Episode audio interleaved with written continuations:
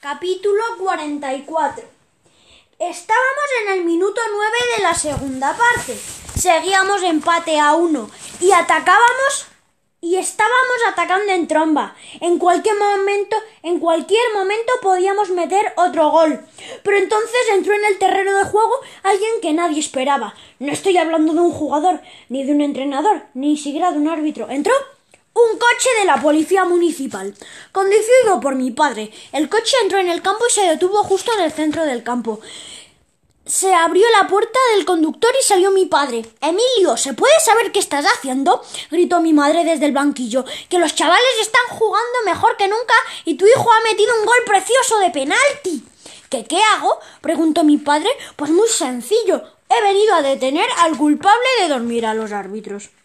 Y lo dijo muy orgulloso, sacando pecho, como si fuera una especie de Sherlock Holmes, solo que en lugar de Londres aquello era Sevilla la chica, y todos nos quedamos y todos nos quedamos mirando a mi padre, esperando que iba a decir Papá, vas a detener a Llorente y a Chagón y a todos los cómplices, ¿verdad? Pregunté ¿De qué estás hablando, niño? preguntó Jerónimo Llorente alzando mucho las cejas al borde del terreno de juego.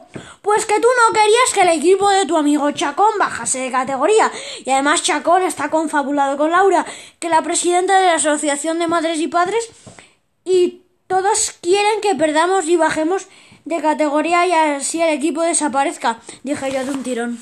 Exacto, dijo Camuñas y se puso a mi lado. Hemos estado investigando esta semana y hemos descubierto eso y muchas otras cosas que mejor nos callamos porque la conspiración puede llegar muy lejos.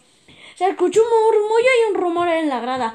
Todo el mundo empezó a comentar y a hablar en voz baja, excepto la madre de Anita, que se levantó muy enfadada y dijo A ver, Anita, ¿tú tienes algo que ver con todas estas tonterías? Porque ahora mismo nos vamos para casa. Si ya sabía yo que esto del fútbol solo podía traer cosas malas. Una conspiración, dice el, macoso ese. Señora, sin faltar que podría contar muchas cosas, respondió Camuñas. Los niños a callar. Un poco de respeto, hombre, dijo Chacón. Yo creo que, que estoy mareado, dijo Angustias. Bueno, Emilio, dijo Llorente, yo creo que ya es hora de que digas algo, ¿no te parece?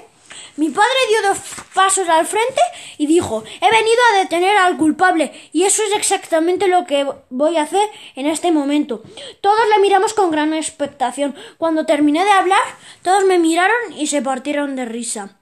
Antes de nada quiero decir Ah, que mi hijo y sus amigos se equivocaron de culpables, pero no se equivocaron en una causa. Alguien rogó a los árbitros para obtener un beneficio de ello, y ese, y ese alguien está aquí entre nosotros. Y en, ese, y en ese momento mi padre se acercó al culpable y le dijo Queda usted arrestado por los cargos de atentado contra la salud pública en tres ocasiones con los agravantes de alevosía y premeditación.